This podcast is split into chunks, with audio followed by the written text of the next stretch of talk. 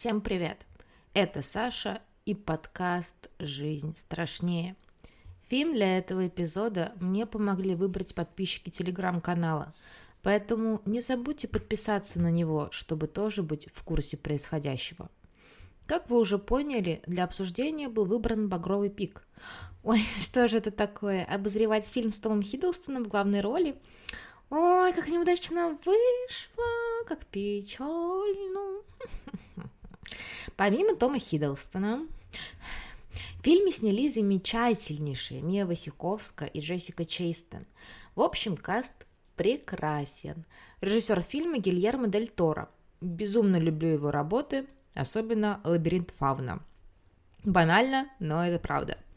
«Багровый пик» вышел на экраны в 2015 году и в основном получил положительные отзывы критиков, даже выиграл премию «Сатурн» за лучший фильм ужасов. «Багровый пик» – один из самых красивых хорроров, которые я когда-либо видела. Он начинается как драма, а затем перерастает в готический фильм ужасов, все набирая и набирая обороты.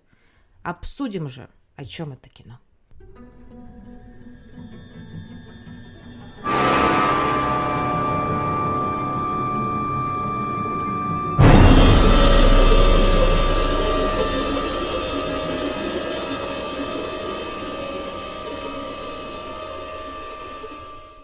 Начинающая писательница Эдит знакомится с баронетом Томасом Шарпом, который приехал из Англии в Штаты, чтобы найти инвесторов для своего изобретения. Томас, которого играет Том Хиддлстон, вместе со своей родной сестрой Люсиль, которую играет Джессика Чейстон, владеют поместьем. Оно стоит на шахте по добыче красной глины. Изобретение Томаса заключается непосредственно в добыче этой самой глины. Томас приходит за финансированием к отцу Эдит, который играет Мия Васиковска, потому что у ее отца денежка еще как имеется, но мужчина отказывает баронету, так как ему не нравится сам молодой человек. Как он признается дочери, его что-то отталкивает в нем. Ну вот Эдит все устраивает. Она влюбляется в баронета, тот делает ей предложение, отец не согласен с таким поворотом событий, но погибает при загадочных обстоятельствах. Конечно, обстоятельства, ну, очень загадочные. Ему как бы жестоко разбивает голову о раковину, но все это признают несчастным случаем, хотя очевидно, что это не так. М-м, окей, едем дальше. Эдит выходит замуж за Томаса, ну, батя умер, что теперь, препятствий нет, и переезжает в его поместье, чтобы жить там вместе с ним и с его сестрой. По дом, ну, ну, про сам дом я позже еще отдельно поговорю, потому что ему стоит уделить больше внимания. Но ну, а так в целом это разваливающееся здание, темное, сырое, холодное, мрачное, из-под пола сочится красная глина. Когда открываешь кран, нужно ждать, пока сольется красная вода, и только затем пойдет чистая. Какие-то дохлые мухи валяются, потолка местами тупо нет, все ржавое. Вообще не представляю, как в таком месте можно жить. Но Эдит находится где-то в своих мечтах о счастливом будущем, поэтому старается как-то смириться с этим. Но через некоторое время начинаются странности и неприятности. К девушке являются призраки, помогая раскрыть страшные тайны семейства. Так, по наводке окровавленного существа – она находит восковые цилиндры для фонографа и запертый сундук с именем Энола. Открыть его не так просто, ведь никаких ключей у Эдит нет. Люсиль просто не позволила ей сделать копии. Она сама ходит с этой огромной связкой ключей, но в один момент Эдит все-таки удается украсть ключ от сундука, где она находит конверт и граммофон. Девушка слушает записи и читает письма, что позволяет ей понять страшную вещь. У Томаса уже были жены, которых он и Люсиль травили и использовали для собственного обогащения. Томас тратил баснословные суммы на свои изобретения, но эти деньги надо было откуда-то брать. Поэтому он находил себе богатую жену, очаровывал ее, та переводила любимому мужу свое состояние, а затем Люсиль избавлялась от женщин. По мере повествования мы узнаем историю Томаса и Люсиль, как абьюзивная мать запирала их на чердаке, пока отец шлялся непонятно где и э, как бы разбазаривал их состояние, поэтому они как бы без гроша в кармане. Том сделал игрушки для Люсили, чтобы развлекать ее, а Люсиль нашла еще более интересный способ для развлечений. Но, как говорится, инцест – дело семейное. Когда эта правда вырывается наружу, становится понятно, откуда в Люсиль столько ревности к Томасу. А помогает узнать эту самую правду окровавленный призрак девушки с младенцем на руках. Она указывает на комнату, где Эдит видит шокирующую ее сцену. Кроме того, выясняется, что Люсиль убила собственную мать, когда та узнала об их с братом кровосмесительных отношениях. Удачно вышла замуж, ничего не скажешь. Кстати, призрак младенца – это сын самой Люсиль. Тот сильно болел, и одна из жен Томаса заботилась о нем, но не смогла вылечить. Так что их призраки появляются вместе – можно было подумать, что это ребенок супруги баронета, но тот никогда не совокуплялся со своими женами. Нормально так. А вот с Эдит у него была интимная близость, что опять же показывает ее отличие от предыдущих жертв. Просто не такая, как все, благодаря которой плохой человек вдруг становится хорошим.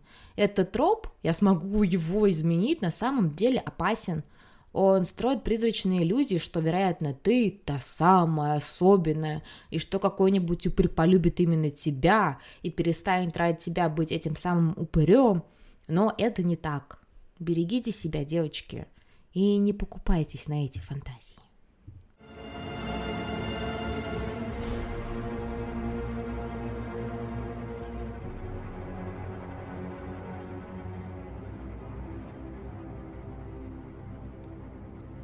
Итак, оказывается, Люсиль подмешивала в чай яд, чтобы постепенно травить Эдит. Вот почему девушка кашляла кровью и мучилась от боли в животе. Типа ее ничего не напрягло, к врачу не нужно было обращаться. Ладно, кто я такая, чтобы осуждать. Эдит должна была стать четвертой жертвой Томаса и Люсиль в погоне за богатством, но план брата и сестры срывается, потому что Томас влюбляется в Эдит. Люсиль заставляет Эдит подписать бумаги и затем пытается убить девушку, но ей противостоит Томас.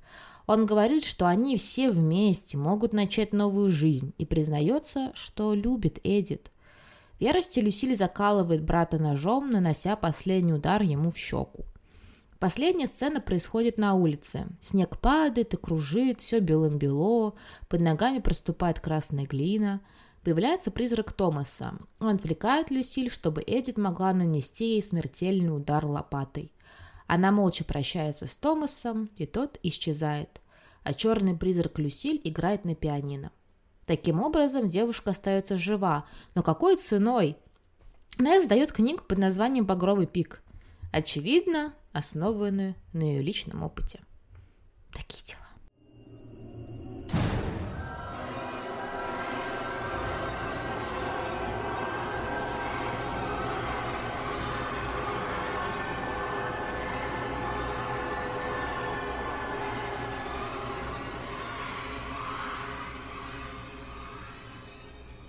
Персонаж Хиддлстона – нечистое зловоплотие, а сломанный человек, которого воспитали в ужасных условиях и под давлением. Сестра Томаса всю жизнь манипулировала им, держала под своим мрачным крылом. Когда Томас почувствовал настоящую теплоту Эдит, он потянулся к ее свету и искренне полюбил девушку. Но вырваться из капкана родного поместья и семьи невозможно без потерь. Поэтому молодой человек гибнет от рук собственной сестры. А та, как и хотела – остается в доме навсегда. Здесь, кстати, важна игра цвета. Томас способен, ну, оказался способен на искренние светлые чувства. Его призрак белый, он как бы перерождается. А вот Люсиль показана настоящей злодейкой. Ее призрак черный и мрачный, что подчеркивает темное окружение дома. Это также контрастирует с ее первым появлением в фильме. Она играет на пианино в ярком теплом зале, одета в красное платье – а последнее ее появление, как вы уже поняли, это темный разрушающийся дом, черная одежда, мрачные тона и призрак Люсиль, медленно играющий на фортепиано.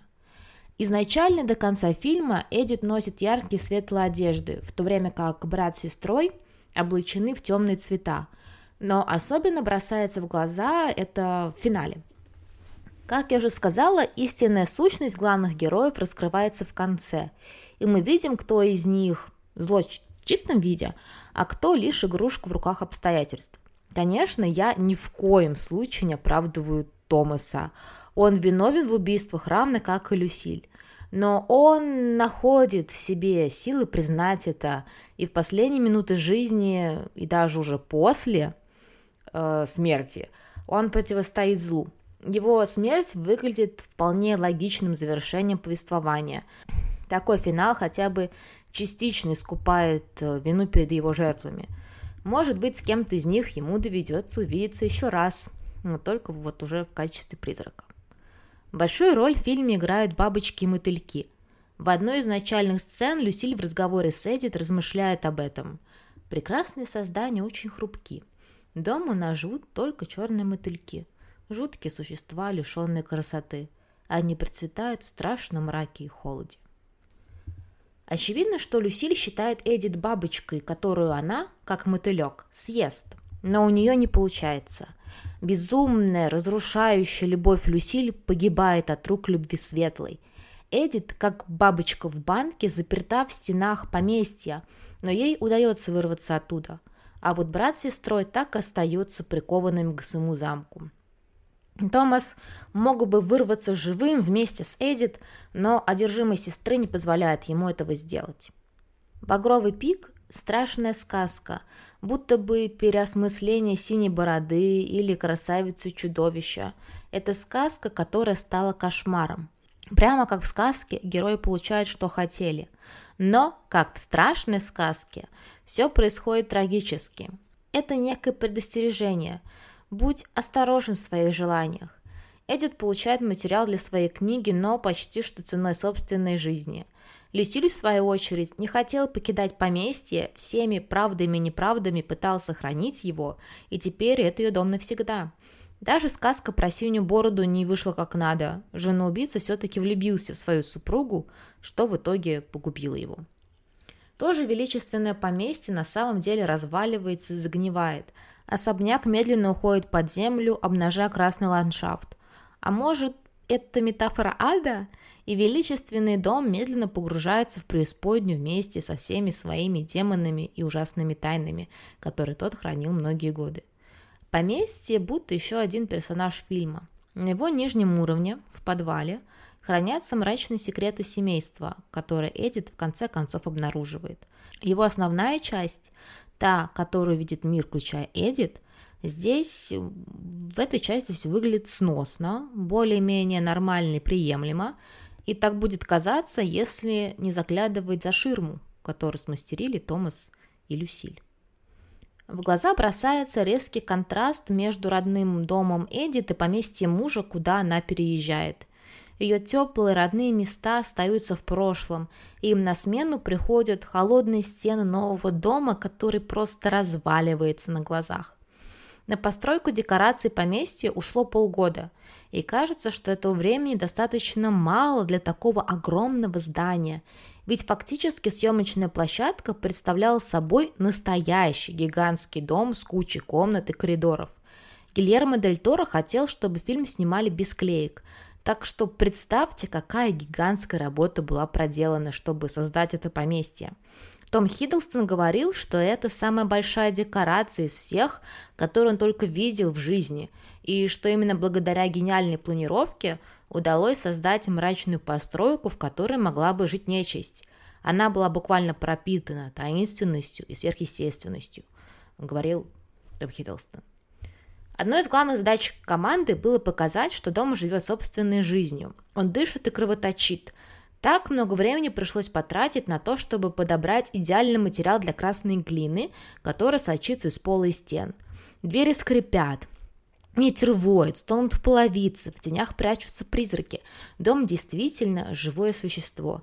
Это помогает усилить жуткое настроение фильма.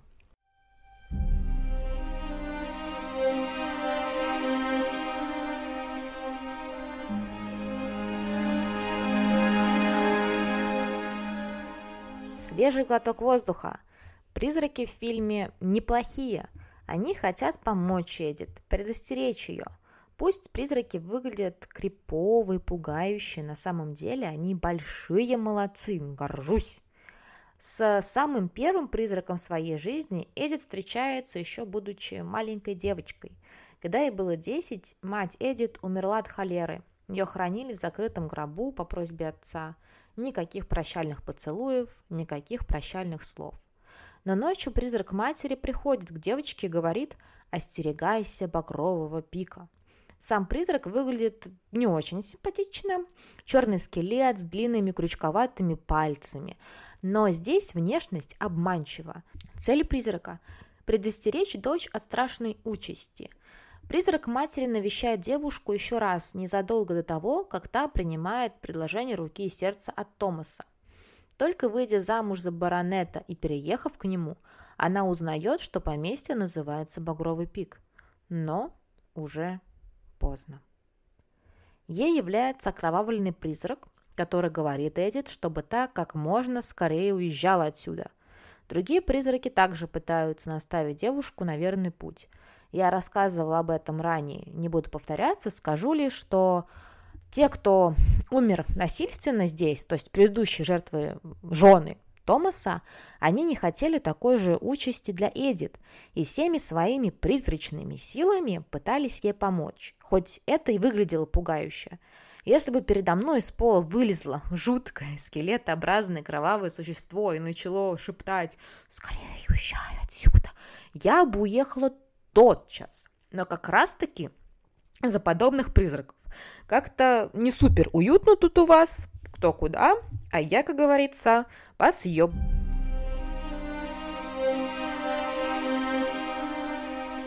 По поводу цвета призраков. Бывшие жены Томаса красного цвета, что показывает насильственный характер их смерти. Черные призраки – те, кого что-то удерживает на земле – так Люсиль не хотела расставаться с поместьем, поэтому оказалась привязана к нему после смерти. А мать Эдит хочет оградить свою дочь от зла. Ну и белый призрак Томаса, тот, что к концу жизни решил переметнуться на сторону добра и заслужил спокойствие в загробном мире.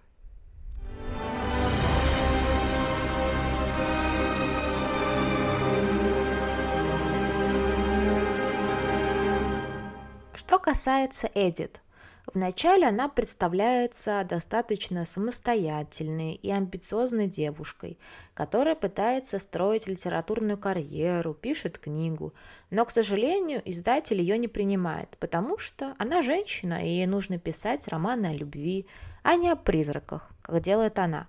Эдит говорит, что призраки в ее романе являются метафорой прошлого, но к концу фильма она понимает, что призраки реальны, в какой-то момент я перестала понимать ее мотивацию. Она сама говорила, что не хочет замуж, хочет заниматься писательской деятельностью, а потом теряет голову от баронета, даже толком не зная его. И достаточно быстро уходит за Томаса замуж. Я понимаю, что здесь дело не только в том, что он обаятельный, привлекателен, он достаточно хитер и подмазывается к ней, нахваливая ее книгу. Но кажется, это не как бы не то чтобы достаточно, чтобы вот так вот все бросить и уехать неизвестно куда, к неизвестно кому. Может быть, просто мне не удается поставить себя на ее место, и поэтому я не понимаю Эдит. Но вот чисто мои субъективные мысли. И я не очень понимаю, чем она, по идее, планировала заниматься в поместье. Девушка нашла себе развлечения, конечно, в этом ей помогли призраки и тайны семейства, но вот а если без этого – что ей было там делать-то? Эдит удается противостоять убийцам и выйти из ситуации живой, пусть и не до конца здоровой, что реабилитирует ее как самодостаточную героиню, которая из э, пережитого извлекла пользу и, наконец-то, написала достойный роман. И, надеюсь, выучила урок на всю оставшуюся жизнь. И знаете, что страшно? Ну, помимо всего прочего – что я чувствую некое сожаление по отношению к Люсиль, несмотря на всю ее неоправданную жестокость. Абсолютно неуравновешенная, безумная женщина, которая не остановится ни перед чем ради достижения своих целей, но Почему-то я не испытываю к ней злобы или удовлетворения от того, что она умирает и остается призраком. Почему-то брат с сестрой не вызывают у меня отвращения и ненависти, хотя их поступки ужасны. Но я все равно полностью согласна с финалом, который уготован для них. Зло в этом фильме побеждено. Happy end! Ну, такой 50-50.